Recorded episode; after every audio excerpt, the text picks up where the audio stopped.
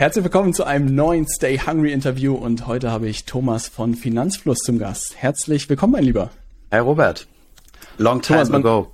ich wollte gerade sagen, ich finde auch, wir starten mit dieser kleinen Anekdote, wie es dazu gekommen ist. Mhm. Na, es muss ja tatsächlich, Thomas, wir müssen ungefähr zeitgleich, würde ich sagen, mit YouTube gestartet. Ich habe bei dir ja. auf dem Kanal auch gerade sozusagen zurückgescrollt. Sieben Jahre erstes Video. Mhm. Ja, das ist ja wirklich schon Partei. Ich würde auch sagen, mit fünf Ideen damals würde ich auch sagen, sieben, acht Jahre oder so muss es her sein. Und mhm. dann gab es irgendwie aus dem Augenwinkel haben wir uns, glaube ich, gesehen. Na? Mhm. Ich glaube, dein Kanal ging so langsam los. Na? Mhm. Ich glaube, wir hatten schon so ein bisschen irgendwie losgelegt und dann haben wir irgendwie, ich glaube, zu dem Zeitpunkt warst du in London na? und hast das da irgendwie ja, genau. gemacht. Zusammen mit meinem Mitgründer, ja. Der hat dort gearbeitet ja. und ich habe dann ein Semester dort gemacht, ja. Mhm. Und dann haben wir uns das erste Mal zusammen telefoniert. Und ich weiß noch, du standst felsenfest in diesem Call. YouTube ist es, macht mhm. unglaublich viel Spaß, die Animationen sind es und Robert mhm. war schon irgendwie, keine Ahnung. Ich habe mich auch gerade im Vorwege vor dem Interview gefühlt entschuldigt für diesen Call, weil ich das Gefühl hatte, ich war schon so am Verlassen von YouTube. Mhm. Ja.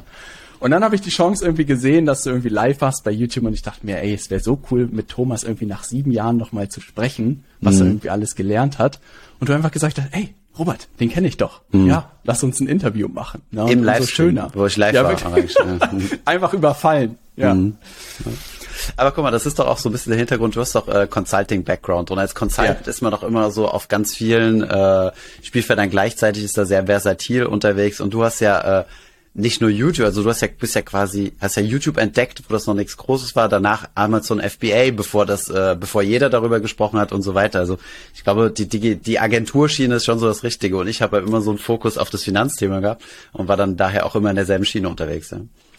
Ein, das ist, und das ist so unglaublich schön zu sehen, muss ich sagen. Also ich, Thomas, so sehr du das gerade positiv rausgestellt hast, na, ich kämpfe täglich gefühlt gegen mein ADHS, glaube ich, so kann man das vielleicht, kann man das bezeichnen, ja. Und umso cooler wäre es vielleicht auch, ich habe es gerade auch schon gesagt, ich habe in meinem Team sozusagen erzählt, dass ich dich interview und alle waren so, Gott, Thomas, den verfolge mhm. ich ja schon seit Jahren, der hat mir so geholfen bei den Finanzen, gefühlt mhm. grüß schön. Na? Mhm. Hast du mal Lust, kurz vorzustellen, was du in den letzten Jahren gemacht hast und aufgebaut hast?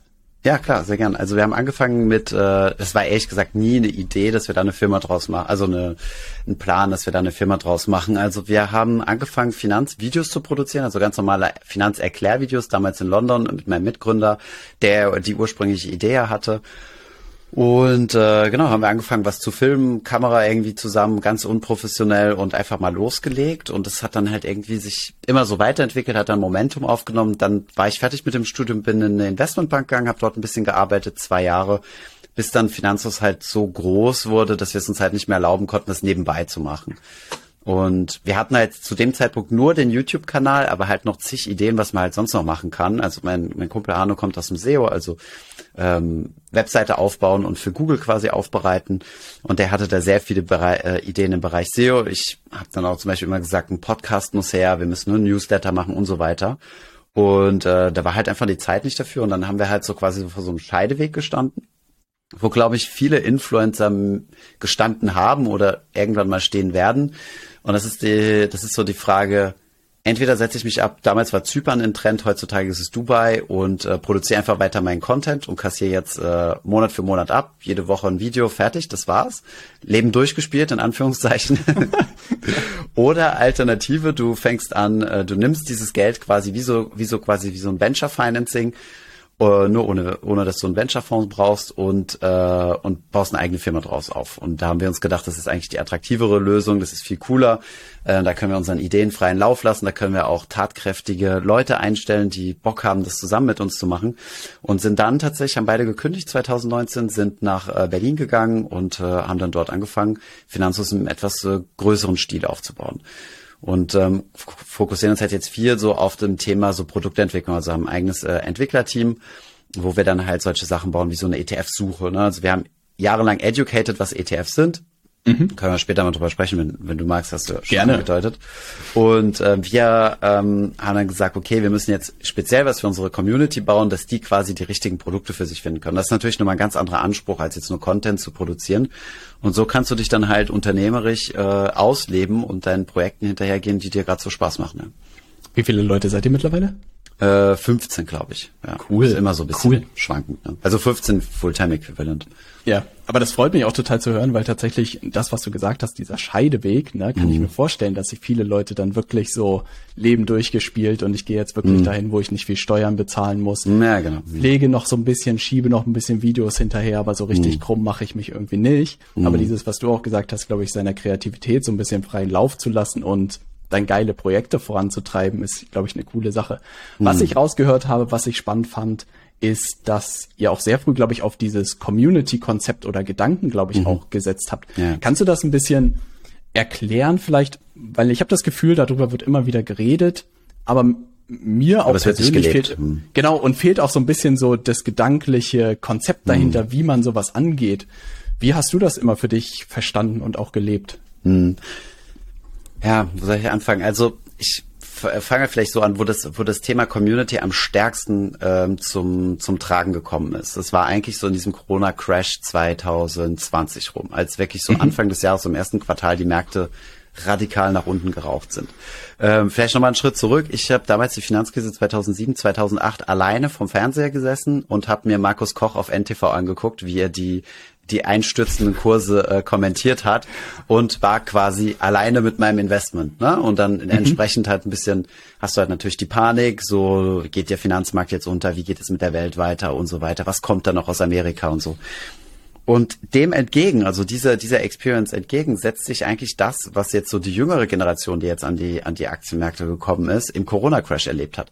Da haben wir zwar auch am Anfang ein bisschen Verunsicherung gespürt, aber die ist super schnell in Optimismus umgeschlagen. Das siehst du auch bei allen Brokern. Da sind die Eröffnungszahlen durch die Decke gegangen, durch den Crash, weil die Leute halt in den Kommentaren, auf der Discord-Community, die wir haben, auf, egal wo, also auf allen Plattformen sich halt ausgetauscht haben und gegenseitig encouraged haben. So, guck mal, bleib dran, das sind die Zusammenhänge, deswegen stürzen die Kurse ein, aber das ist normal, es gibt immer wieder bereinigende Effekte und so weiter und so fort. Und ich glaube, da ist halt so ein Community-Aspekt super stark. Und der geht dann halt auch zum Glück über meine Person halt hinaus, wo es jetzt nicht nur ist so, so Guru-mäßig, das, das, das hasse ich ja eigentlich, dieses, dieses Guru-mäßige. Thomas hat gesagt, ja. Ja, genau. Und ich möchte auch gar nicht in dieser Position sein. Aber wenn du dann halt, weißt du, so deine Community hast an Leuten und wir haben ja auch sub, viele Sub-Communities. Also es gibt ja Leute, die machen das genauso wie ich, investieren einfach nur ihr Geld in ETFs fertig. Dann gibt's aber auch super viele, die unsere Videos schauen, die aktiv bei uns sind, die auch Einzelaktien machen. Oder Leute, die halt hardcore mit Krypto zocken oder was auch immer, ja. Und alle sind halt irgendwie in diesem Financial Education Dach zu Hause, solange du halt weißt, was du machst, ja. Und ähm, genau, so, wir sind frühzeitig auf diesen äh, Community-Aspekt gekommen. Das nehmen wir auch zum Beispiel bei uns in die Produktentwicklung über. Also als wir jetzt zum Beispiel diese ETF-Suche gebaut haben, haben wir vorher eine Umfrage gemacht über Instagram, Newsletter, also alle Plattformen, die wir so haben. Und da haben 5000 Leute dran teilgenommen. Mhm. Krass. Ich meine, äh, sorry, 4000, 4000. Krass. Äh, ja, nicht 5000, 4000. Und da kannst du mir überlegen, also wie viel musst du einer Agentur bezahlen, dass die dir äh, so ein 4000 Marktdaten, ja. genau, genau, gibt. Ja. Und wir können halt sowas für die, genau für die Community customizen, weißt du? Halt, das ist super. Weil ich habe auch das Gefühl, das hört man ab und zu aus Amerika so immer mehr, Mhm. dass so Produkte auch durch die Community entstehen sollten, ne, weil Ja. dadurch natürlich auch die besten Produkte am Ende entstehen. Habt ihr was getan, um das irgendwie zu fördern? Weil der erste Ort war, wo wahrscheinlich sich Leute sozusagen unterhalten, ist wahrscheinlich YouTube-Kommentare. Ne, Mhm. ist wahrscheinlich so der erste Kanal. Discord habe ich gerade gehört. Gibt Mhm. es so ein, ein Ort, wo ihr versucht, alle zu versammeln? Oder ist es so, jeder ist auf dem Kanal unterwegs, wo er Mhm. Lust ist, wie zum Beispiel Instagram-Kommentare oder so? Genau. Ähm, nee, also jede, jede Plattform ist individuell. Ne? Also Okay. du hast andere Leute auf YouTube als auf Instagram, als auf Discord und so weiter. Ähm, es wird, glaube ich, kein, ich glaube, rein aus Content-Marketing-Sicht, ja, wird es Sinn machen, wenn wir quasi ein eigenes Forum bauen auf unserer Webseite, wo wir die Hoheit drüber haben quasi Ja. und allen Leuten sagen, komm auf unser Forum. Aber das ist ja ein bisschen realitätsfern. Also irgendwann hieß es mal, also irgendwann habe ich angefangen zu streamen, dann hieß es Discord, Discord, Discord und ich so, was ist dieses Discord? Und ich habe keine Ahnung davon und diese Software ist so komplex. Und dann habe ich halt im habe ich halt einen Stream gestartet und habe gesagt, so Leute, die die Ahnung von Discord haben, jetzt bitte in den Stream kommen und dann setzen wir es jetzt zusammen auf. Und dann haben die gesagt, klick mal hier, mach mal da und so weiter. Im Ernst? Ja, ja, kein Spaß. Geil. Und dann ist unser Moderator, der jetzt gerade ein Praktikum bei uns macht, äh, äh, beziehungsweise Admin, der war damals noch nicht mal volljährig, der hat gesagt, ah, guck mal, ich setze das mal auf und so. Ich habe gesagt, hier, mach einfach, weißt du, du bist Discord Native sozusagen. Ja. Setz das Ding auf, mach die Channels, äh, mach Moderation, mach dieses Punktesystem. Je mehr du dort schreibst, desto mehr Punkte kriegst du, desto höher steigst du im Rang und so weiter. Da habe ich ja alles gar keine Ahnung von. Und das ist halt so ein bisschen so Try-and-Error-mäßig. Ne? Jede, ja. jede Plattform. Das Einzige, wo es tatsächlich nicht bei uns funktioniert, ist TikTok. Also da kriegen wir irgendwie, wir müssen mal einen Native TikToker einstellen, aber da hat es ja. noch keiner geschafft, das äh, da irgendwie da ein bisschen den Spirit zu catchen. Ja. ja. Spannend, aber das ist ja auch cool zu hören, dass ihr sozusagen, glaube ich, dann YouTube sehr straight gestartet seid und dann mhm. auf alle anderen Plattformen sozusagen rübergegangen seid wahrscheinlich, mhm. ne? Mit nochmal, macht ihr exklusiven Content sozusagen auch zum Beispiel beim Podcast oder ist es ein Recyceln von dem, was ihr auch auf YouTube macht? 50-50. Äh, also wir okay. haben montags kommen immer die Audiospuren von YouTube mhm. und äh, donnerstags machen wir exklusiv Content. Ja, wir haben immer cool. überlegt, ob wir den Podcast splitten. Ich habe dann selbst noch einen zweiten Podcast mit einem äh, mit einem mit, mit einem befreundeten Finanzprof, wo wir halt einfach über ein bisschen rumnörden in Anführungszeichen. Ja. Also das geht dann wieder so das ist halt nicht mehr so Education für die breite Masse, aber eher so für klassische BWLer, die halt Bock haben, ein bisschen tiefer in so Themen, Themen reinzugehen. Aber ähm, nee, sonst machen wir ziemlich viel Native, also auch für auch für Instagram machen wir Custom Reels und solche Sachen, ja. Ja. Hm. Ey Thomas, du lässt es natürlich jetzt ein bisschen leicht alles aussehen, ne? aber am stecken natürlich sieben Jahre und verdammt viel Arbeit dahinter. Mhm. Ne? Und den Anfang fände ich nochmal spannend, weil ich habe das Gefühl, wie du das auch gesagt hast, es gibt, glaube ich, diesen Punkt, wo wie du auch gesagt hast, ist, glaube ich, aus einer Idee entstanden und auch nie die Idee gewesen, das wirklich daraus eine Firma zu machen, ne, mhm. sondern ist ja so ein bisschen wahrscheinlich auch nach Feierabend entstanden, ja, was, glaube ich, auch eine unglaublich schöne Botschaft ist für jeden so, mhm. dass selten Firmen, glaube ich, starten mit so, das wird jetzt eine Firma und da entsteht irgendwie was, sondern ja, einfach ein Projekt gestartet aus der Freude raus mit jemandem zusammen. Mhm. Gab es auch Tiefpunkte irgendwie? Gab es irgendwie den mhm. Moment, was weiß ich, nach zwei Jahren oder so, wo ihr irgendwie gesagt habt, oh, ob das wirklich aufgeht oder nicht? Oder hat das Thema so schnell irgendwie Traction bekommen, dass ihr gesagt habt, hey, das sieht echt nach einer Aufwärtsspirale aus, dass das mhm. immer weitergehen kann? Ja, also vielleicht noch mal ganz kurz davor, ähm, so das Thema, was du gerade angesprochen hast, die Motivation.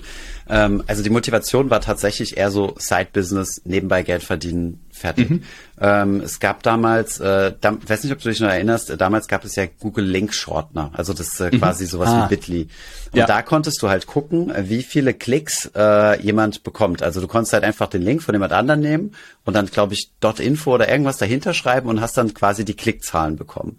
Und da haben wir halt tatsächlich äh, eine Analyse gemacht und halt geguckt, wie viele andere YouTube-Kanäle so an Klicks bekommen, haben dann mal hochgerechnet, was du da so an Provision bekommen kannst. Und dann haben wir gesagt, boah, krass. Also äh, damals der größte Kanal war damals Aktien mit Kopf gewesen und der hat damals, glaube ich, 8000 Abos oder 12.000, lass mal 12.000 gewesen sein, was wir schon als gigantisch erachtet haben. Ne? Ja. Wenn du jetzt mal den YouTube-Finanzbereich anguckst, da gibt's so viel, die kenne ich gar nicht mehr. Also früher kannten wir alle persönlich, mittlerweile geht ja. das gar nicht mehr. Und äh, da haben wir schon gesehen, so, boah, da kannst du schon wenn es gut läuft und noch weiter Wachstum und so, kannst du schon ein paar tausend Euro monatlich machen. Und ähm, wenn wir das zu zweit machen, so nebenbei, ist eigentlich ganz cool. Also haben wir das ehrlich gesagt nur so aus diesem Side-Hustle-Aspekt heraus. Hatten dann damals ein Limited in London gegründet. Mhm. Das geht ja glücklicherweise in ein paar Klicks, also muss da gar nichts machen. Allerdings war es uns da immer so komplex, also wir haben uns da nie Geld ausgeschüttet, weil ähm, wir jetzt nicht genau wussten, wie das funktioniert und jetzt keine Lust hatten auf Steuerberater und so. Und als wir dann gesagt haben, wir machen das Fulltime, haben wir quasi Limited aus, aufgelöst und das Geld, was wir da drin hatten, wie so eine, so eine separate Spardose quasi als Startkapital genutzt. Mhm.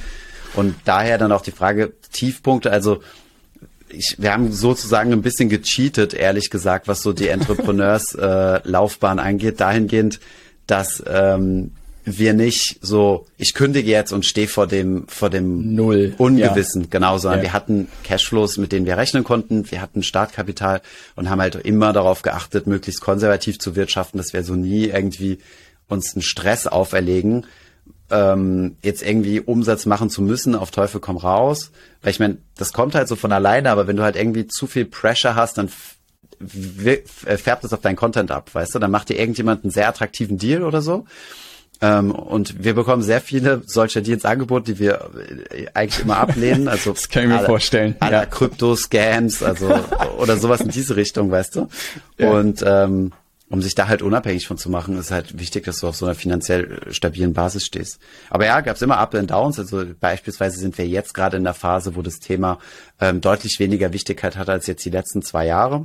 Mhm. Und ähm, ist halt ein zyklisches Thema, aber für mich ist das fein, weil wir halt jetzt mehr in das Thema ähm, Zeit auf unsere Webseite investieren können und uns quasi ready machen können für die nächsten Steps. ja. Aber das ist gut, dass du sagst, weil am Ende hast du es gecheatet sozusagen genannt. Ich würde sagen, dass ihr es verdammt smart gemacht habt. Ne? Aber wenn ich das auch beobachte bei vielen Leuten, die sich vielleicht überlegen, selbstständig zu machen, die meisten mhm. stehen ja wirklich so vor der Herausforderung, selbst wenn ich eine gute Idee habe, was mein mhm. Angebot ist und was ich anbiete, sei es vielleicht auch wirklich als Berater, weil man als Unternehmensberater unterwegs war, mhm. kommt immer dieses blöde, wie komme ich an Aufträge und Kunden ran. Ne? Mm. Und ich habe das Gefühl, dass YouTube einfach zwei unglaubliche gute Dimensionen bespielt. Zum einen hast du die Chance, wenn du deine Hausaufgaben machst, Leute mm. zu erreichen, ne? also mm. wenn du weißt, wie du Reichweite aufbaust. Und du baust halt durch Videos verdammt viel Vertrauen auf. Ne? Mm. Also ich sehe das gerade bei LinkedIn zum Beispiel, auch da die letzten zwei, drei Jahre relativ viel drauf fokussiert. Aber so Textposts, bauen hm. halt nicht annähernd so viel Vertrauen AI wie ein Audio oder genau oder ein Videoformat und demnächst unterhalten sich eh irgendwie nur noch die Bots miteinander hm. und deshalb fand ich das immer so spannend an an YouTube, wie viel Vertrauen Videocontent auch einfach aufbaut. Ne? Hm. Und dir geht's wahrscheinlich ähnlich. Ich hatte ein paar Mal die Momente in Hamburg, dass jemand wirklich über gefühlt die Mönckebergstraße geschrien hat, Robert! Mhm. Und ich so, okay, wir kennen uns nicht. Und er so meinte, stimmt, wir kennen uns ja gar nicht. Ich kenne ja nur deine Videos. Ich so, Genau. Ja. Aber das so spannend war, was für eine Beziehung man durch Videos aufbaut. Ja, ja. das stimmt. Ja. Das ist ein guter Punkt. Ich bin jetzt durch Paris gelaufen und da äh, ist jemand ganz verdutzt vor mir stehen geblieben und hat mich auf Englisch angesprochen und so, hast du diesen YouTube-Kanal? Ich so, ja. ja. Also, oh krass, krass, krass, kann ich dich haken? Und ich so, okay, strange, aber das war echt so der das Übergriffigste quasi. Ich fand's okay, war sweet, aber yeah. ähm, ja, keine Ahnung. Hey, passiert das schon. in Deutschland schon? Das muss in Deutschland viel, ja. Oder? Äh, also ja. in Deutschland schon, aber in, äh, in Paris sehr selten. Also ja. Ja. Ey, spannend, weil das ist wirklich, ich glaube, das ist auch äh, spannend sozusagen zu sehen, welche Power hinter Videos eigentlich stecken. Mm, ja, true, und dass ja. man das irgendwie clever macht. Okay, das dann stimmt. habt ihr das sozusagen Firma aufgebaut, Produkte aufgebaut. Dann gab es ja natürlich diese Phase, wenn du in der Investmentbank gearbeitet hast, ne, mm. kommt man da nicht so ein bisschen in so ein Dilemma rein, so, ah, klassische Karrierefahrt hat ja schon mm. so, ne, Umfeld, mm. Eltern, Freunde, na? Mm. Und Thomas, bist du dir sicher, dass dieses YouTube was ist? Mm. Ob du da auch in zehn Jahren noch von leben kannst? Da gab es doch wahrscheinlich diese Situation so, ich gehe jetzt wirklich all in, ich kündige meinen Job und ist es wirklich, mm. kann ich dafür den Job aufgeben oder nicht? Gab es die Situation oder haben das alle so mitgemacht? Ich habe schon einige unpopuläre Entscheidungen vorher getroffen, die bei meinen Eltern jetzt nicht immer auf Begeisterung gestoßen sind. Ja, äh, also die waren schon konditioniert. Ja, ja, genau. Ich glaube, meine Mutter hat gesagt, so wenn du das Studium abgeschlossen hast, dann ist okay. Ich habe ja auch, also als ich mein Studium abgeschlossen, ich war nicht mal auf der Verleihungsfeier gewesen, weil ich damals schon in der Bank war und keine Zeit, war ich gerade auf Deal aktiv. Und dann, deswegen habe ich mir mein äh, Abschlusszertifikat habe ich mir einrahmen lassen und meiner Mutter geschenkt. Und das war, glaube ich, ja. so der Moment, ab jetzt bin ich unabhängig und muss mich nicht mehr justifieren.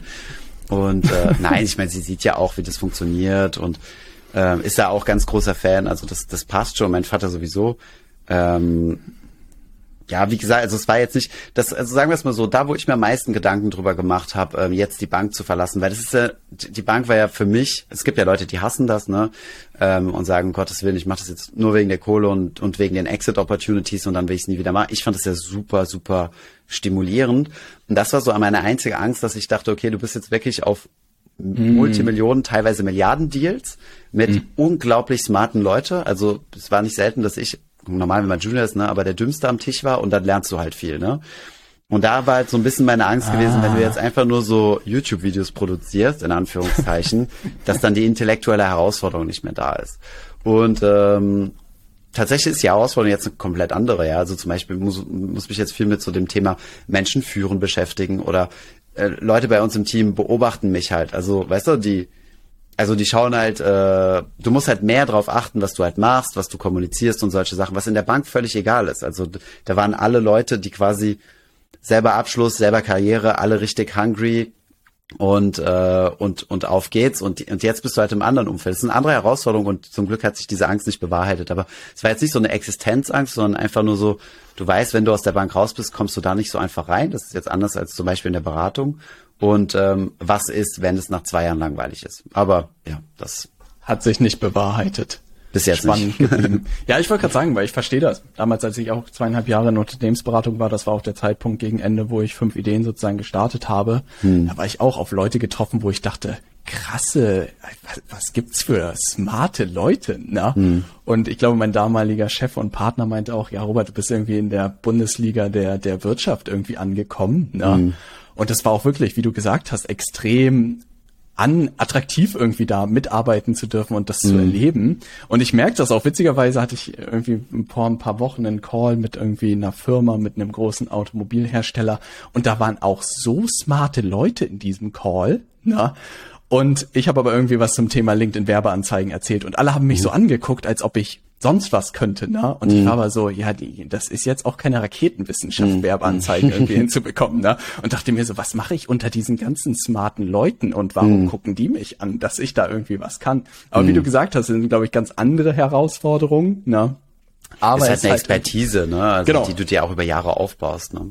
Genau, und es ist halt, was du auch gesagt hast, sowas wie Teamführung, Mitarbeiterführung sind, glaube ich, so andere Themen, die man heute irgendwie hat, die ja auch alle mhm. ihre äh, Besonderheiten und Eigenheiten irgendwie mitbringen. Aber umso cooler, na, dass du diesen Hafen dann verlassen hast und gesagt hast, hey, ich baue dieses Thema irgendwie auf. Na. Mhm. Gibt es, wenn du so rückblickend sieben Jahre YouTube irgendwie dir anguckst, gibt es was, was du irgendwie, ich glaube, das Szenario wäre das einfachste, um ein bisschen rauszukitzeln. Ich habe mit ein paar Freunden so eine kleine Challenge gemacht, dass wir mhm. gesagt haben, wer als erstes die 25.000 Abos knackt, na, mhm. der wird von allen anderen für ein Wochenende eingeladen. Mhm. Na. Und ich weiß natürlich, wir alle wissen, dass man nicht schnell und hippelig reich werden kann. Ne? Aber deshalb dachte ich mir, Thomas, da bist du natürlich prädestiniert, Mhm. Wenn du jetzt noch mal eine kurze Zeit irgendwie zur Verfügung hättest und noch mal komplett bei Null anfangen mhm. würdest oder müsstest, was würdest du tun? No. Ja.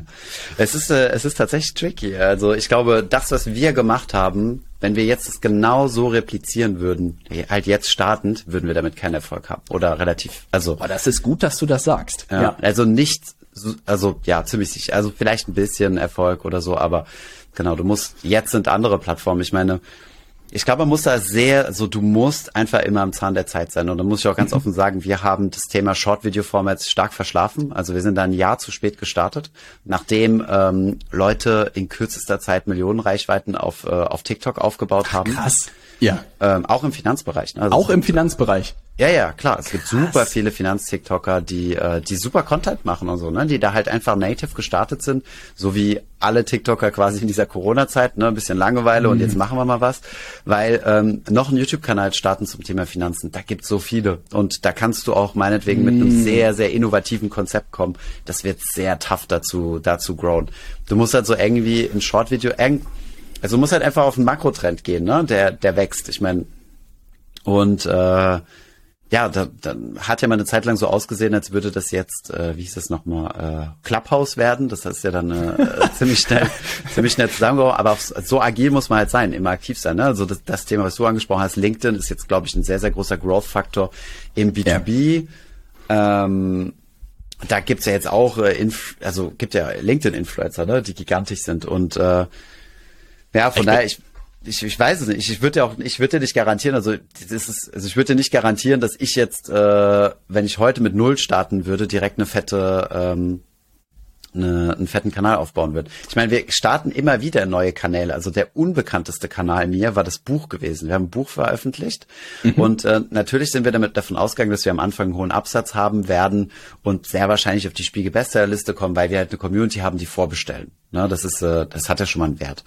Ähm, aber irgendwie haben wir das Ding so hingebogen bekommen, dass wir jetzt das komplette Jahr über, also jetzt war, glaube ich, diese Woche die letzte Spiegel-Bestsellerliste für dieses Jahr oder glaube ich, also für die nächste Econ, waren wir immer in den Top 3 gewesen. Also Krass. durchgängig, das ganze Jahr über. Und ähm, ja, du musst halt irgendwie so verstehen, dich einarbeiten in den Channel und dann in diesem Channel spezialisieren und von dort aus dann spreaden auf andere Kanäle, glaube ich. Das ist, glaube ich, mm. ziemlich sinnvoll. Also ich würde jetzt zum Beispiel, wenn ich ganz neu anfangen würde, würde ich versuchen, TikTok oder Instagram Reels, das vielleicht auch noch als Shorts auf YouTube hochladen und versuchen, wie bekomme ich Leute ähm, auf meinen YouTube-Kanal oder auf andere, ah. auf andere Plattformen über. Ja, das ist gut, dass du sagst, dass man so ein bisschen den Zeitgeist mitnehmen muss und auch mitbekommen muss, wo ist gerade was los. Ne? Also zum mm. Beispiel wirklich so TikTok oder so. Mm. Ich sehe mich dann doch morgen da wieder rumtanzen. Ne? Mm. Und dass, wenn man da sozusagen es geschafft hat, Traction zu bekommen, ja. auf die anderen Plattformen rüber zu gehen, wo wahrscheinlich mm. nicht so viel los ist. Ne? Ja, das siehst du ja bei den ganzen TikTokern. Also die sind ja jetzt auch alle gigantisch auf Instagram. Ne? Also gibt's ja keinen, der ah. klein auf TikTok ist und groß, also umgekehrt, der groß auf TikTok ist und klein auf Instagram. Ne? Die dann sozusagen rübergeschwappt geschwappt sind und gemerkt haben, hey, wir gehen jetzt sozusagen auf Instagram rüber. Ja. Mhm. Ja, genau. das verstehe ich. Okay, das ist nochmal spannend zu hören, auch ein bisschen so, weil ich glaube, viele Leute haben auch so im Kopf, ja, ich starte jetzt irgendwie mit dem YouTube-Kanal und lege damit los, aber wie du selbst mhm. sagst, ich glaube auch, vielleicht vor diesen sechs, sieben Jahren da war, glaube ich, wirklich YouTube Deutschland noch mal so eine ganz andere mhm. Welt. Ne? Shorts war noch nicht mal erfunden gefühlt. Ne? Mhm. Und ich glaube auch, das Format, was ihr hattet, war super innovativ zu dem Zeitpunkt. Ne? Und würde heute wahrscheinlich, wie du gesagt hast, gibt es wahrscheinlich 20, 30, 40, 50 äh, Finanz-YouTuber. Hunderte mittlerweile, glaube ich. Ja. Hunderte, ja. Mhm. Und da irgendwie durch den Lärm zu kommen, da müsste man mhm. wirklich extrem innovativ sein und das wird extrem ja. schwierig. Ne? Ja. Also wie gesagt, ich will nicht sagen, YouTube funktioniert nicht. Also es gibt ja immer wieder neue Kanäle, die komplett durch die Decke gehen gehen oder guck dir mal was, also guck dir mal an, was da los ist mit Seven vs. Wild, also wo ich großer Stimmt. Fan von bin. Also sowas funktioniert schon, ja. Ähm, aber Finanzbereich ist halt tricky, glaube ich. Ne? Aber vielleicht gibt es auch Leute, die sagen, äh, jetzt warte mal ab und die, die uns dann in kürzester Zeit disrupten.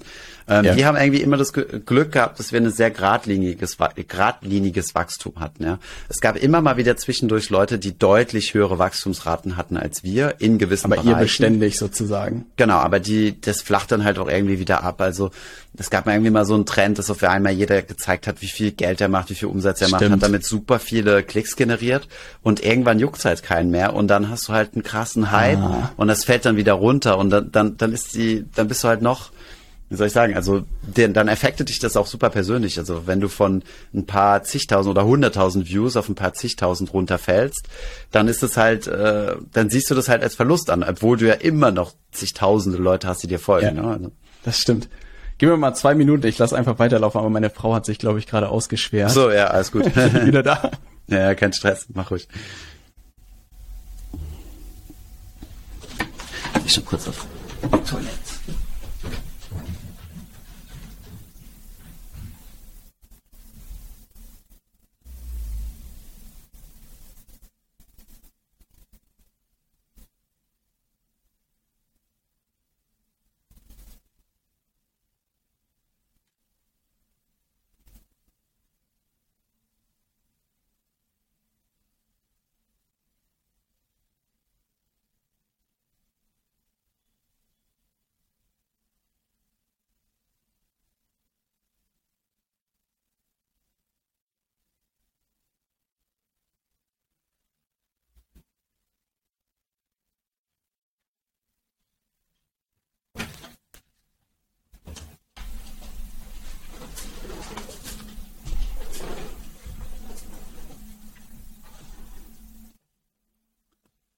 So, ich habe auch gerade die Gelegenheit mal genutzt, auf Toilette zu gehen. Clever. ähm, ey, das ist aber spannend, dass du das sagst. Muss ich wirklich sagen mit den Channels, weil die mhm. Sorge habe ich jetzt auch so ein bisschen. Eine Mitarbeiterin von mir meinte, ey Robert, wir müssen YouTube Shorts machen, wir müssen da ran. Ich habe mich ewig davor gedrückt irgendwie. Mhm. Meinte so, ja, wir kriegen das auch mit normalen YouTube-Videos hin. Ich glaube, wir haben unsere Reichweite verzwanzigfacht oder so mhm. ne, in einem Monat. Mhm. Also bedeutet noch nicht wahnsinnig viel. Aber es war spannend, dass man über Shorts halt neue Leute erreicht. Ne? Mhm. Also bei diesen längeren Formaten habe ich gefühlt immer wieder die gleichen erreicht. Mhm. Und Shorts wurde nur in kalte Leute gepusht. Mhm. Und es war so krass, man erreicht völlig neue Leute.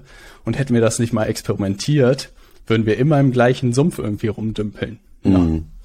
ja, das Gute ist halt, also du siehst halt eigentlich so zwei Trends. Also das eine ist Short-Video-Format, das ist ziemlich obvious, das hat jeder. Ähm, aber dann auch dieses Long-Video-Format, also so lange Podcasts ähm, äh, ist, boomen ja auch momentan. Ja, Also YouTube ja. entmausert sich ja jetzt mittlerweile auch zu einer gigantischen Podcast-Plattform. Und das eine geht eigentlich ziemlich gut Hand in Hand mit dem anderen, weil du machst schöne Ausschnitte aus dem Podcast, die dich hucken und dann quasi in das Long-Format reinbringen. Ja. Da haben wir das jetzt zum Beispiel auch mit experimentiert, einen eigenen Shorts-Kanal zu machen, weil wir gesagt haben, wir wollen unsere Finanzfluss-Community ah. jetzt nicht nerven mit Ausschnitten aus unseren Videos, die sie schon kennen, hat aber quasi keine Reichweite. Also du, du musst es wirklich, also ich glaube, es ist sinnvoll, das auf eine Plattform zu machen. Obwohl Mr. Beast, also der ultimative YouTuber überhaupt, das, äh, das getrennt hat. Ja. Ah, stimmt, weil ich finde das auch immer so, ich, ich glaube, es gab dieses Interview zwischen Ludwig und der YouTube-Chefin, ne? Mhm. Und er meinte auch, das sieht so unsortiert aus, wenn ich auf Videos klicke und dann mhm. meine normalen Videos und die Shorts Arbeiten sind, das ist eine dran. Vollkatastrophe. Ne? Mhm. Das will er nicht haben. Und ich mhm. glaube, das äh, implementieren die jetzt auch nach und Klar. nach. Aber was du sagst, ne, ist halt irgendwie so ein Mischmasch von zwei Formaten. Mhm. Und das mit dem Podcast hat mich tatsächlich auch in diese Interviewreihe ein Stück weit sozusagen in die Idee verkauft, weil ich in Amerika, keine Ahnung, Joe Rogan wird dir wahrscheinlich auch was sagen, okay. so Interviews mir immer wahnsinnig viel Spaß gemacht haben zuzuhören. Ne? Mhm. Und dann dachte ich mir gerade in Deutschland, weiß ich nicht, wie die Lage ist. Ich hatte das Gefühl, dass ich kein Podcast oder kein Interviewformat gefunden habe, wo die Leute sind, denen ich gerne irgendwie zuhören würde. Hm. Und dann habe ich mal die ersten Probeläufe gemacht und habe irgendwie unglaublich gutes Feedback auf die ersten Interviews bekommen. Und dann hm. dachte ich mir so, ey, warum nicht einfach fortführen? Weil ich glaube, es gibt so viele coole Geschichten, auch die Geschichte von dir, im Sinne von sowas einfach mal nach Feierabend zu starten ne, und mhm. auch Leute ein Stück weit zu ermutigen. Ich habe das Gefühl, in Deutschland ist dieses ich weiß, ich habe neulich irgendwie so einen Vortrag von jemandem gesehen und der hat gefragt, wer von denen würde sich gerne selbstständig machen oder gründen. Ne? Mhm. Und wirklich alle haben die Hand gehoben. Ne? Es waren mhm. natürlich auch BWLer in dem Raum. Ne? Mhm. Aber dann dachte ich mir so, wenn ich jetzt so, was weiß ich, nach fünf, sechs Jahren draufschaue, wer wirklich sich dann selbstständig gemacht hat mhm. und es ins Laufen bekommen hat, kann ich das mittlerweile so an einer Hand abzählen. Ne? Mm. Und das ist irgendwie so schade, weil ich weiß nicht, es gibt keine große Anleitung dafür, habe ich das Gefühl in Deutschland. Die Anleitung, die es gibt, die ist immer so semi mhm. semi in Ordnung irgendwie. Und insofern sind, glaube ich, so Stories, wo Leute das gemacht haben und erzählen, wie sie es gemacht haben, glaube ich, der beste Weg, um mhm. daraus zu lernen. Ja. Ich glaube, das Wichtigste ist, dass man die Motivation äh, erstmal hinterfragt. Ich kenne halt ziemlich viele Leute, die ihren Job kündigen, um dann sich auf die Suche zu machen nach äh, irgendwelchen Ideen, um Unternehmer zu werden, ja. weil sie es halt einfach nicht mehr ausgehalten haben in ihrem Job. Und da da würde ich zumindest mal anzweifeln, ob das die richtige Motivation ist, weil da hast du recht. Einfach nur, weil du dann keinen Chef mehr hast, der dir irgendwelche Or also Aufträge geben kann, dass du nicht um eine gewisse Uhrzeit aufstehen musst, dass du nicht mehr deine Zeit äh, vorgegeben kriegst. Sollte eigentlich nicht die einzige Motivation sein, würde ich mal so rum sagen. Also, wenn ich das machen könnte, was ich heute mache im Angestelltenverhältnis, würde mich das jetzt auch nicht systematisch stören oder so. Und ich glaube, es gibt auch sehr, sehr attraktive Angestelltenjobs. Also man muss das quasi so ein bisschen hinterfragen. Klar, du kannst dich komplett kreativer ausleben. Also ich glaube, von der Stundenzahl bin ich jetzt nicht so krass viel äh, mache ich nicht so krass viel weniger als jetzt äh, in der Bank. Dafür kann ich mir das aber voll einteilen, also wie ich Lust habe und meine Urlaube werden nicht gecancelt und so. Aber ähm, das sollte jetzt nicht der primäre Motivationsgrund sein. Ich glaube, wenn du wirklich Bock auf unternehmerische Tätigkeit hast, dann fängst du halt mit fängst du halt mit so einem kleinen Zeithasse an, sammelst mal deine Erfahrung, was du gesagt hast, als als Berater dich selbstständig zu machen. Was hält dich denn davon ab, deine ersten Mandanten ähm, also neben deiner normalen Tätigkeit an Land zu ziehen. Und so machen ja Anwälte auch so, ne, bevor sie ihre eigene ja. Kanzlei aufmachen.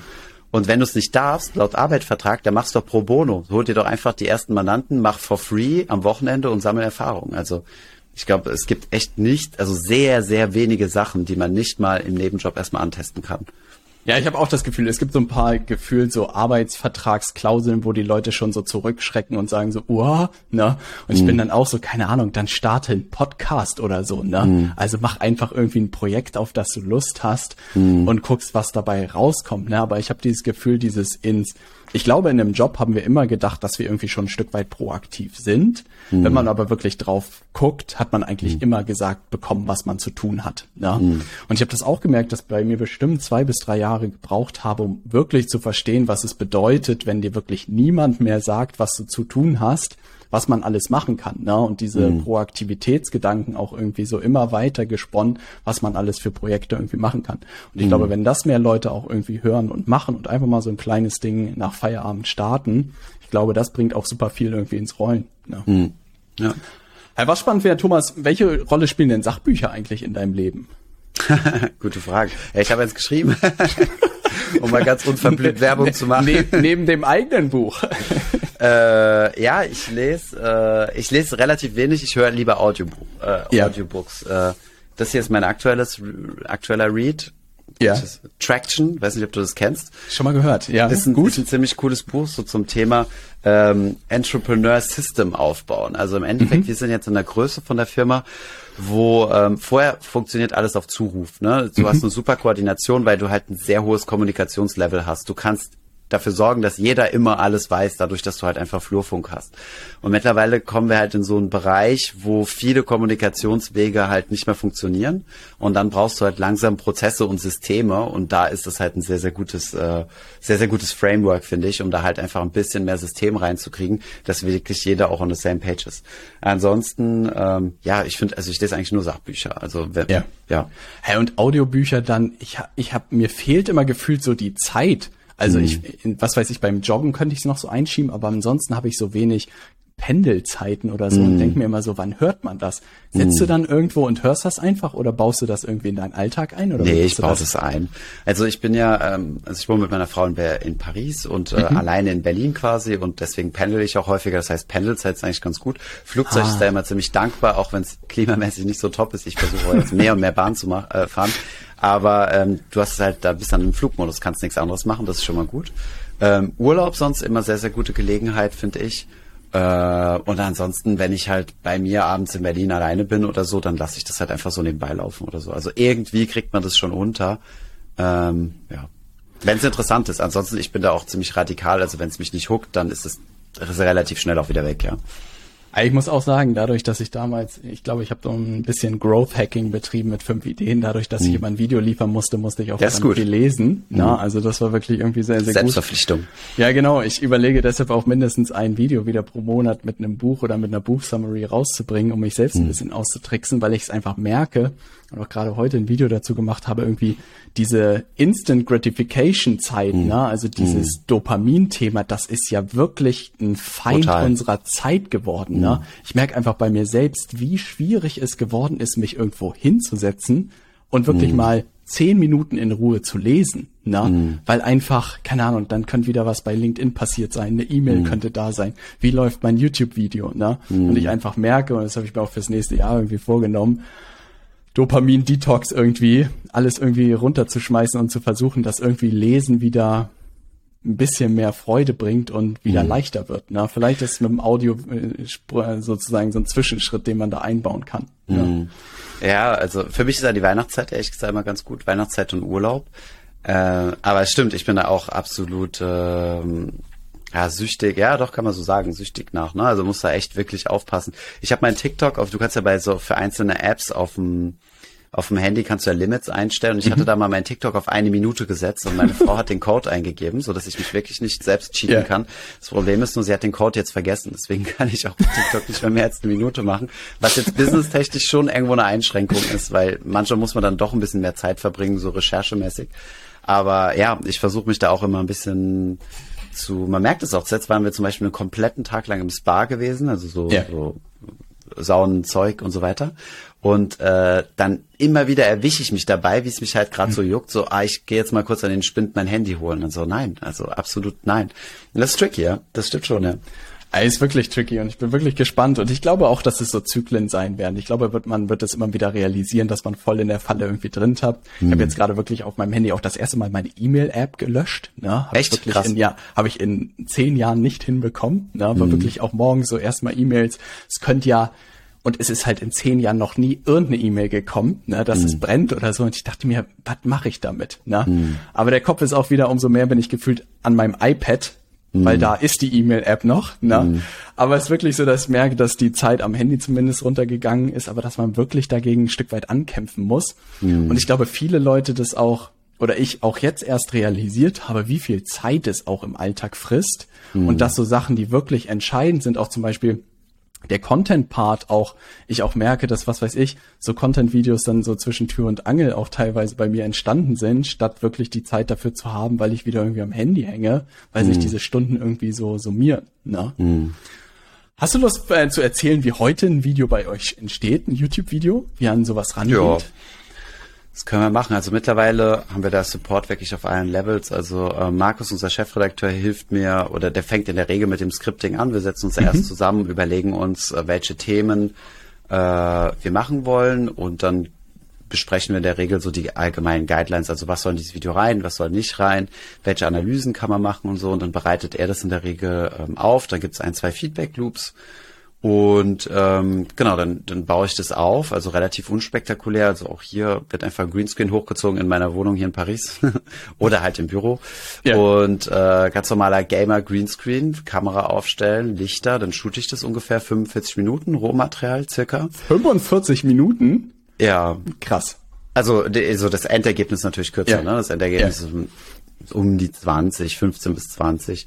Okay, mittlerweile geht's auch ein bisschen schneller, aber ich habe halt immer so viele Dinge, die ich halt zusätzlich noch sagen will und das fliegt dann, also viele Dinge ah. fliegen dann später im Cut nochmal raus. Mhm. Ähm, ich mache die Takes auch ziemlich oft. Ich bin kein besonders guter freier Sprecher, also doch schon, aber wenn ich halt ein Skript genau vortragen muss und dann hast du halt ein Wort falsch, dann mache ich halt lieber den ganzen Satz nochmal neu, weil ja. das, das kann dann halt schon mal, ja, das ist, das ist halt jetzt nicht wie so ein lockeres Interview oder so. Dann äh, lade ich das hoch, unser Cutter schneidet uns das und mhm. ähm, dann haben wir zwei Illustratorinnen, die halt die Videos dazu, also die Icons dazu machen. Unser Cutter animiert die dann und äh, genau, dann wird das rausgerendert. Also da ist halt in dieser Post-Production, da bin ich ehrlich gesagt gar nicht mehr drin, sondern das macht eigentlich alles Arno, mein Mitgründer. Ähm, und das ist eigentlich auch die zeitintensivere Zeit. Also wirklich das, das Video-Scripting und also dieser größte erste Teil, bis dann der Shoot vorbei ist, ähm, da bin ich halt drin und danach übernimmt halt Arno für diese Visuals. Das war aber auch immer schon so gewesen, also, ja. Ja, das war ja wirklich von Tag eins. Ich glaube wirklich, das erste Video auch auf eurem Kanal hatte ja schon diese coolen Animationen. Ne? Mm. Schon das sah ja wirklich super professionell aus. Habt ihr Erfolgskennzahlen für euch? Guckt ihr euch monatlich irgendwie an, welche Videos irgendwie mm. gut funktioniert haben und welche nicht? Habt ihr da irgendwie so KPIs, die für euch am spannendsten sind? Nee, also das ist, äh, wirkt sehr unprofessionell, aber nee, machen wir, nee, machen wir eigentlich nicht. Also es gibt ja so Vanity Metrics, ne? Also solche schön, Zahlen, die schön aussehen, die aber wenig bringen. Dazu zählen mittlerweile auch die Abos. Also wir haben uns immer darüber gefreut, wie viele Abos wir haben. Wir haben ja mhm. jetzt auch dieses Jahr den Milestone der 1 Million geknackt, der 1 Million Abos und äh, haben da unseren goldenen Play-Button für bekommen, wo wir niemals dachten, dass, dass, das, dass irgendwann so ein Thema so groß werden könnte. Aber es ist irgendwie so Schrittchen für Schrittchen äh, hat sich so aufgebaut und ähm, aber was ja eigentlich zählt, ist ja die Reichweite. Wie viel Eyeballs hast du quasi gekriegt, ne? Wie viele Leute schauen die Videos? Und äh, das schauen wir uns natürlich an, um zu wissen halt, ähm, wie das gerade so die Tendenz ist. Ansonsten ist meine Metrik eigentlich überwiegend das Like-Dislike-Ratio, was jetzt langsam, mhm. leider ein bisschen kastriert wurde, dadurch, dass du das Dislike gar nicht mehr wirklich sehen kannst. Also wir im Backend schon, aber der User halt nicht mehr. Und da wissen wir halt, wie gut Themen ankommen für unsere Community sind. Und da unterscheiden wir halt zwischen Hero Content und Community Content. Ähm, Hero Content ist halt sowas, wo, wo wir halt ähm, neue Leute quasi auf unsere Plattform bekommen. Das sind dann halt so Themen, die ein Potenzial haben, viral zu gehen, die bestbezahlten Jobs oder sowas. Ne? Ah, da, ist die, da ist das Financial Education eher weniger im Vordergrund. Also es ist mehr so Infotainment eigentlich. Ne? Ja. Und da, diese Videos gehen halt sehr, sehr viel an Nicht-Abonnenten, werden halt neu ausgespielt, gehen dann auch mal in die Trends. Und dann haben wir natürlich Community-Content, beispielsweise ein nachhaltiges ETF-Portfolio aufbauen oder so. Das wird nie viel Klicks bekommen. Das interessiert immer nur eine Nische. Aber das ist halt auch wichtig, weil, ähm, weil, du da, weil das halt die Education-Bausteine sind, die dann später die Leute darin bestätigen, dass es eine gute Idee war, diesen Kanal zu abonnieren. Ne? Und ähm, was ja, habt ihr für ein Verhältnis zwischen den beiden? Boah, kann ich ja gar nicht genau sagen. Also ich würde mal sagen, zwei Drittel, ein Drittel, also ein Drittel Hero-Content, zwei Drittel Community. Also ja. wir klassifizieren das jetzt nicht hart, so dass wir sagen, wir machen jetzt wieder ein Community-Video oder so. Ähm, und manchmal stellt sich es auch als falsch heraus, unsere Klassifikation. Also dass wir zum Beispiel sagen, gut, wir dachten, das ist jetzt was für Community, aber das geht ja voll viral. Das hatten wir gar nicht gedacht. Ja. Ist halt echt immer, ist echt immer so ein, so, ja, mutabhängig. Aber im Großen und Ganzen muss man halt gucken, dass man da eine ganz gute Balance hat. Weil das eine ist halt das Wachstum und das andere ist halt, äh, also Wachstum neuer Abonnenten oder neuer Leute und das andere sind halt konstante Views. Ja, weil das finde ich so ein bisschen, und das finde ich auch so schön, dass du das ein Stück weit sagst, weil ich glaube, die Leute stellen sich vielleicht auch so irgendwann so völlig ambitionierte Ziele, so keine Ahnung, ich will 25.000 YouTube-Abonnenten. Mm. Und ich habe das Gefühl, du kannst es zu einem Stück weit natürlich beeinflussen durch die mm. Qualität mm. deines Contents, den du Klar, rausgibst. Super wichtig. Mm. Aber am Ende kann es natürlich auch niemand sagen, wie schnell oder wie langsam es dann am Ende funktioniert. Ja. Ne? Ich glaube, das ist auch das, was zum Beispiel von Mr. Beast mitgenommen hat, dass mm. seine Kennzahl auch einfach nur ist, den besten Content auf ganz YouTube zu erstellen. Na. Beziehungsweise, ja, das äußert sich durch seine Watchtime. Also wie viel Prozent seiner, genau. seiner, genau. Also das, das ist zum Beispiel auch was, was ich äh, gelernt habe, wo wir noch nicht gut genug sind. Also, dass wir in manchen Stellen zu langatmig sind und dann die Leute ausdroppen. Und äh, eigentlich müsstest du das Ganze so durchgehuckt haben. Aber meine Art ist halt eher so ein bisschen ruhiger und, äh, und äh, wie soll man sagen, sachlicher. Und äh, ja, da lernt man sicherlich noch viel, ja, bei, bei Mr. Beast. Ja. Ja, ich habe auch gehört, dass 70% Watchtime sollte der mindeste Standard sein. Dann habe ich irgendwann beim, ja, ich wollte gerade sagen, ich habe bei Videos reingeguckt, so, wenn ich auf 40% komme und vielleicht mal einen Ausreißer zu 50 habe, dann feiere ich mhm. mich schon extrem, aber mhm. 70 ist da ziemlich weit entfernt von. Ja, ne? ja. Ja, ich glaube, es ist einfach wichtig, viel zu experimentieren, würde ich sagen. Ja. Also wirklich einfach mal, mach mal einen Livestream an, mach mal so ein Format, mach mal so ein Format und so.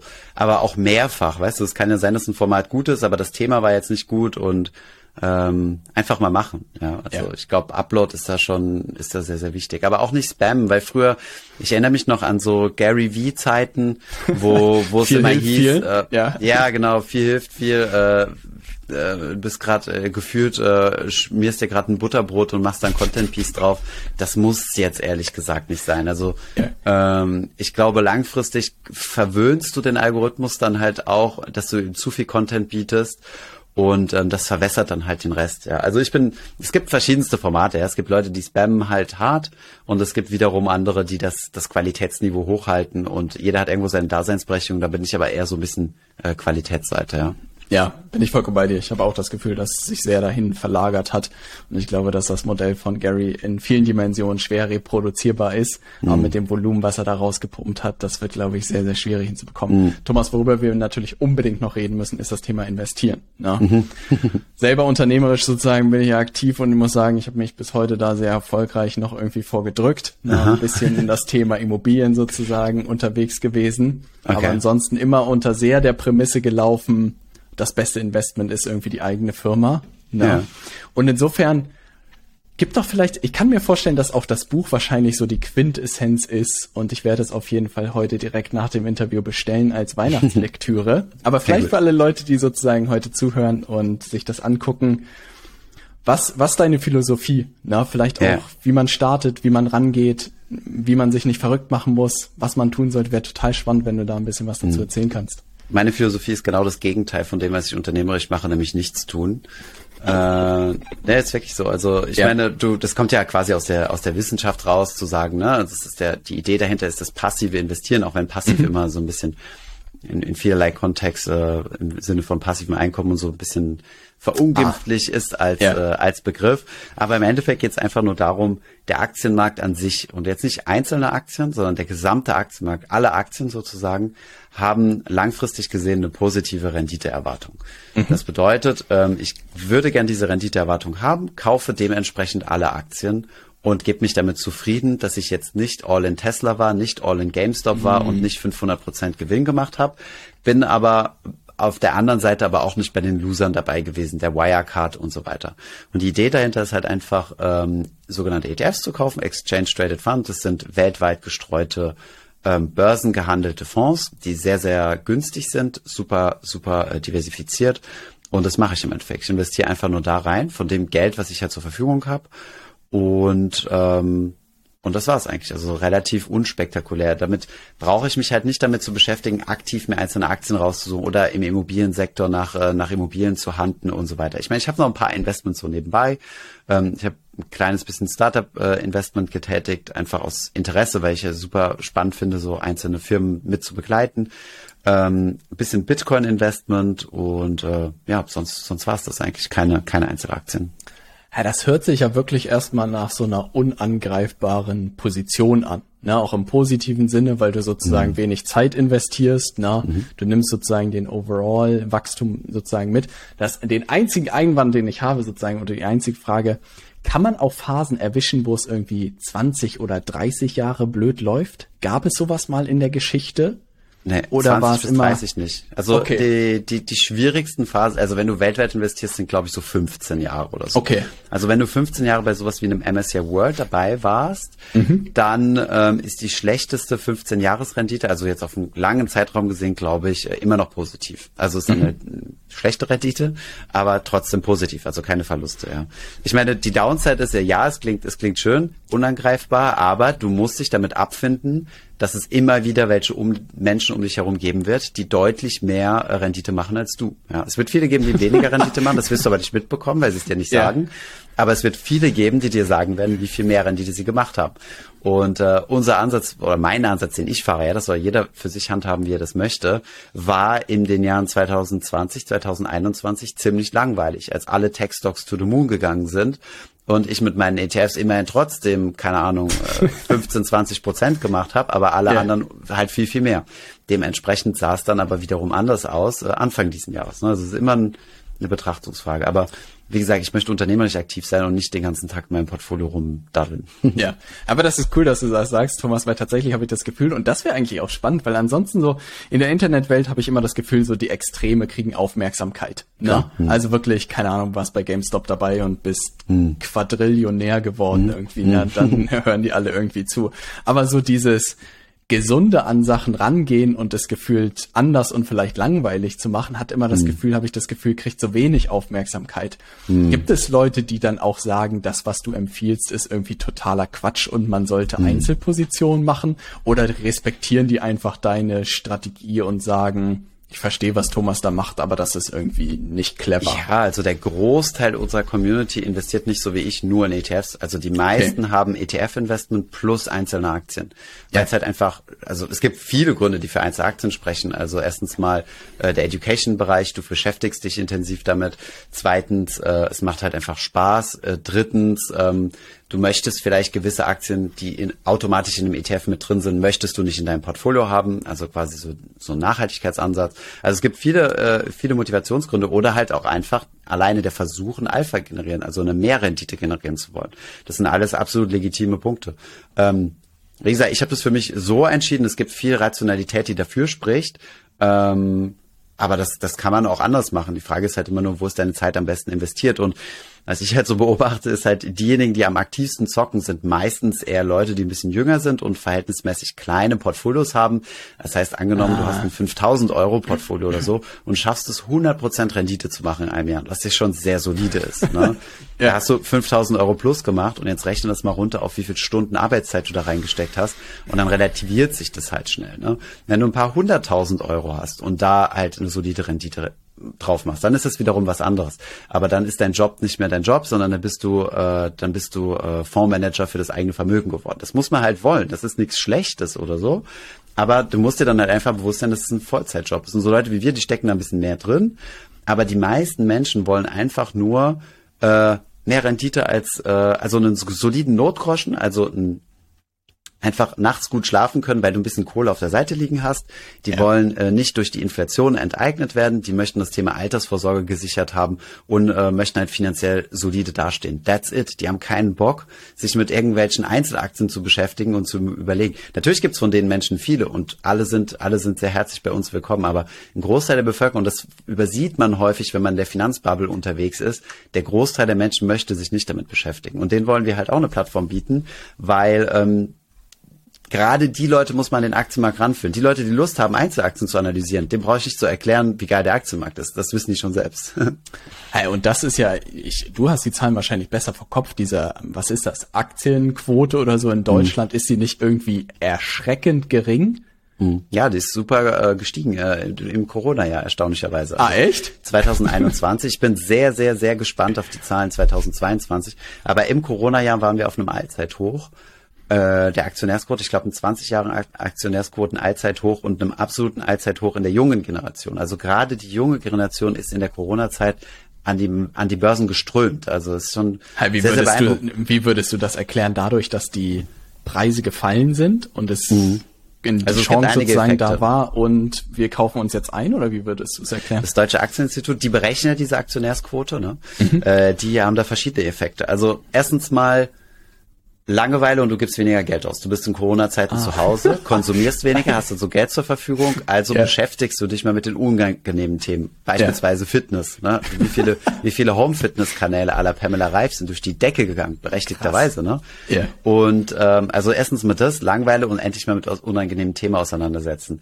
Ähm, zweitens, es gibt jetzt komplett im Internet frei verfügbare Informationen dazu. Das war zu meiner Zeit, also ah. die die NTV-Zeit, äh, die ich hier eingangs geschildert hatte, war das nicht der Fall gewesen.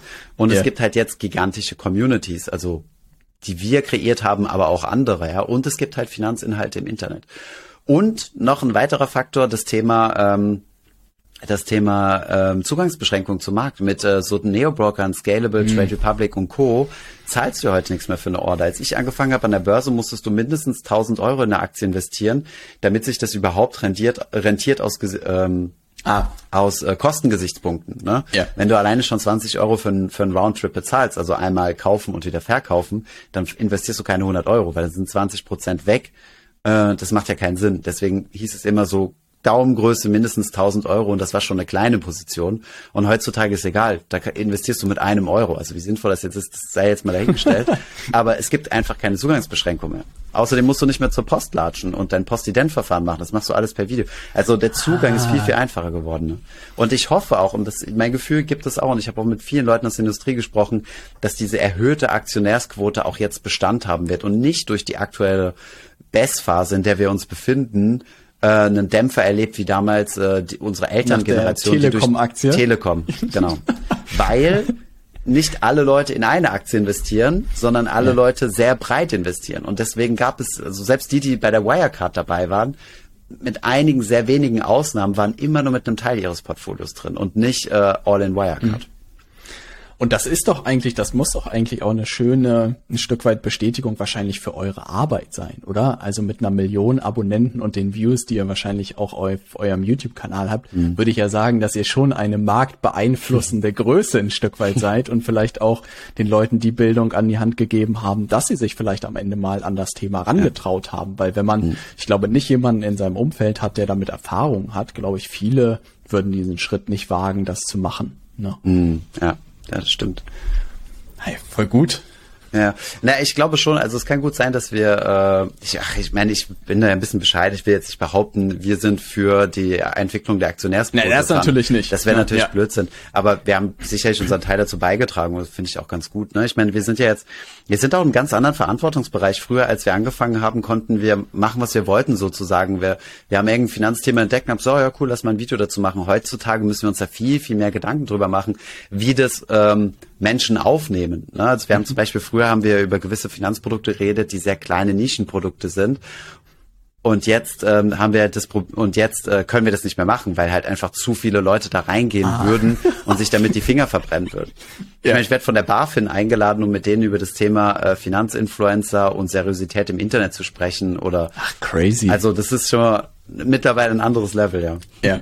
Ey, das wäre tatsächlich nochmal ein spannendes Thema zu hören, weil ich habe das Gefühl, in Amerika die drei großen äh, Finanz-YouTuber, die wahrscheinlich auch jeder kennt, haben sich mhm. ja in der letzten Zeit so ein bisschen die Finger verbrannt, hatte ich das mhm. Gefühl. Da habe ich zumindest so aus dem äh, Augenwinkel gesehen mhm. und hatte auch das Gefühl, dass sie der ein oder andere doch so ein bisschen sehr Krypto und sowas mitgenommen hat, ein Stück weit. Und ich glaube, dass es auch unglaublich schwierig ist, um solche Themen so vernünftig drumherum zu schiffen. Ne? Weil ich glaube, der Markt, und ich habe das halt auch so ein bisschen beobachtet, einige sind ja so sehr auf diesem Pferdewetten-Ansatz, ne? Also ich muss irgendwie bei GameStop und sonst wo dabei sein und bei Dogecoin und so, dass natürlich auch so ein YouTuber sagt, hey, ich nehme irgendwie die Klicks mit, ne? Gleichzeitig, wenn dann was daneben geht und das ganze Ding irgendwie abschmiert, du natürlich auch mit den Konsequenzen irgendwie leben musst. Wie seid ihr um das Thema Krypto? Seid ihr da drum herum gegangen? Habt ihr das irgendwie ein bisschen behandelt oder habt ihr das mhm. so aus eurem Content ein Stück weit rausgelassen? Ja, also wir haben in verschiedensten Stellen schon, also immer wieder stehst du halt so vor der, vor der Frage, ähm, du musst ja immer die Frage stellen, was hat das für einen Brand Impact? Also mhm das eine ist natürlich, hier kannst du vielleicht kurzfristig oder meinetwegen sogar langfristig mhm. Geld mit verdienen. Aber was ist der Brand Impact? Ich mache dir ein Beispiel. Wir haben zum Beispiel auch einen Online-Kurs produziert, haben mit einigen äh, Agenturen darüber gesprochen, die alle gesagt haben, ja, du musst es für 5000 Euro inklusive einem Coaching raushauen und so. Damit machst du Millionen Umsätze. Ich sage, ja, das mag sein, das glaube ich dir sicherlich auch. Das würden wir sicherlich auch auf einen Markt stoßen in unserer Community. Damit machen wir aber unsere Brand kaputt. Ja, also bist du halt, ich meine, als wir gestartet sind auf YouTube, gab es da auch jede Menge Leute, die so Coachings angeboten haben und so. Ja. Die gibt's heute nicht mehr, ganz einfach. Ähm, die haben sicherlich auch viel Geld damit verdient, aber du musst dir immer überlegen, was ist der Brand Impact? Und ähm, damit ist die Frage relativ schnell beantwortet, ob wir nicht einen eigenen Finanzfluss Krypto-Token machen, ob wir nicht irgendwelche NFT-Kollektionen ah. pushen oder solche Dinge. Weil ja, wir könnten damit sehr wahrscheinlich schnell viel Geld machen, keine Frage. Ähm, danach bist du aber so in die unseriöse Ecke gerutscht, dass, ähm, dass du einen Großteil deiner treuen und intelligenten Community, die wir ja größtenteils haben, ähm, verloren hast. Und, ähm, und dadurch sind solche Fragen eigentlich relativ schnell vom Tisch. Also Krypto haben wir schon Inhalte zu produziert. Mhm. Ähm, so wie wir alle Inhalte produziert haben, educational. Also wir haben erklärt, was äh, wir haben erklärt, was Bitcoin ist. Wir haben erklärt, wie man seinen Bitcoin aufbewahrt. Wir haben auch erklärt, was andere Kryptowährungen sind. Wir haben über die Risiken aufgeklärt, die, die potenziellen Chancen und immer wieder gesagt, äh, beispielsweise sowas wie jetzt bei FTX passiert ist oder so, immer wieder darauf hingewiesen, bewahr deine Kryptowährung selbst auf. Sorg dafür, dass Kryptowährungen niemals mehr als Maximum zehn Prozent von deinem Gesamtportfolio ausmachen und solche Dinge. Und damit kannst du weil ich meine, das macht ja keinen Sinn, wenn wir einfach sagen würden, nee, Krypto ist uns zu heiß, machen wir gar keine Inhalte zu, ja, wenn die ganze Welt darüber spricht, weißt du? Ja, aber das ist clever, weil das hatte ich das Gefühl, das ist ja den ein oder anderen so ein bisschen mit auch diesen Sponsorships viele, echt ja. um die Ohren geflogen. Ja, klar. Ja, und ich verstehe auch deren Situation sozusagen, aber ich habe das Gefühl, dass ihr das, glaube ich, sehr charmant gemacht habt, dass man auch bei so Sponsorships oder so sehr aufpassen muss. Ne? Und klar. ich auch bei dem ein oder anderen das Gefühl hatte, so da wird mittlerweile irgendwie so alles mitgenommen. Mhm. Hauptsache irgendwie, man verdient noch irgendwie einen Taler. Mhm. Und es geht mhm. nur noch auch ein Stück weit um diese Profitmaximierung. Und das ist schön, was du gesagt hast mit diesem ähm, mit der Brand Image Brand sozusagen, Impact. was da passiert. Mhm. Ja, genau, im Brand mhm. Impact, was da passiert. Weil ich damals das Gefühl hatte, bei fünf Ideen hatte ich auch einen riesen Blick da drauf, na, das auch. Und es gab mhm. immer wieder so ein paar Verirrungen, auch in meiner Zeit, mhm. als ich da unterwegs war, wo auch so Affiliate-Links oder so plötzlich aufgetaucht sind unter mhm. unseren Videos. Und ich meinte, Not a chance, na, mm. not a chance. Also man mm. schlittert so schnell in dieses shady Image irgendwie rein, na, mm. und es gehört so viel dazu, glaube ich, eine Marke sauber zu halten und auch Vertrauen aufzubauen, ja. dass, glaube ich, eine Promotion von irgendeinem komischen Kryptokurs schon das komplett mhm. zerhageln kann. Klar. Und wie du auch mhm. schön gesagt hast, mit einem so ein Coaching, da verdienst du dann vielleicht, vielleicht wirklich ein paar Millionen, ne? Mhm. aber du lieferst wahrscheinlich nicht die Ergebnisse, die die Leute sich erhofft haben, weil es wahrscheinlich nahezu unmöglich ist und schon mhm. hast du dir auch irgendwie deinen Ruf zerhagelt. Ne? Und finde ich cool. Ja, oder du hilfst halt ein paar Leuten, ne? aber die meisten Leute finden es halt nicht cool. Also warum ja. sollst du für Informationen, die online verfügbar sind, sind, äh, so viel Geld bezahlen. Aber so, ja. Ja, es ist, es ist ein Trade-off jedes Mal. Ich meine, man darf sich ja auch ruhig mal verlaufen. Also wir haben auch Themen auf unserem YouTube-Kanal gebracht, äh, die, die nicht gut angekommen sind und so. Und ja. dann sehen wir das halt am Like-Dislike-Ratio und merken dann halt, ah, okay, da da sind wir halt zu nah am Edge ge gesurft und so weiter. Aber unseriöse Finanzanbieter haben wir bis dato noch nicht gemacht.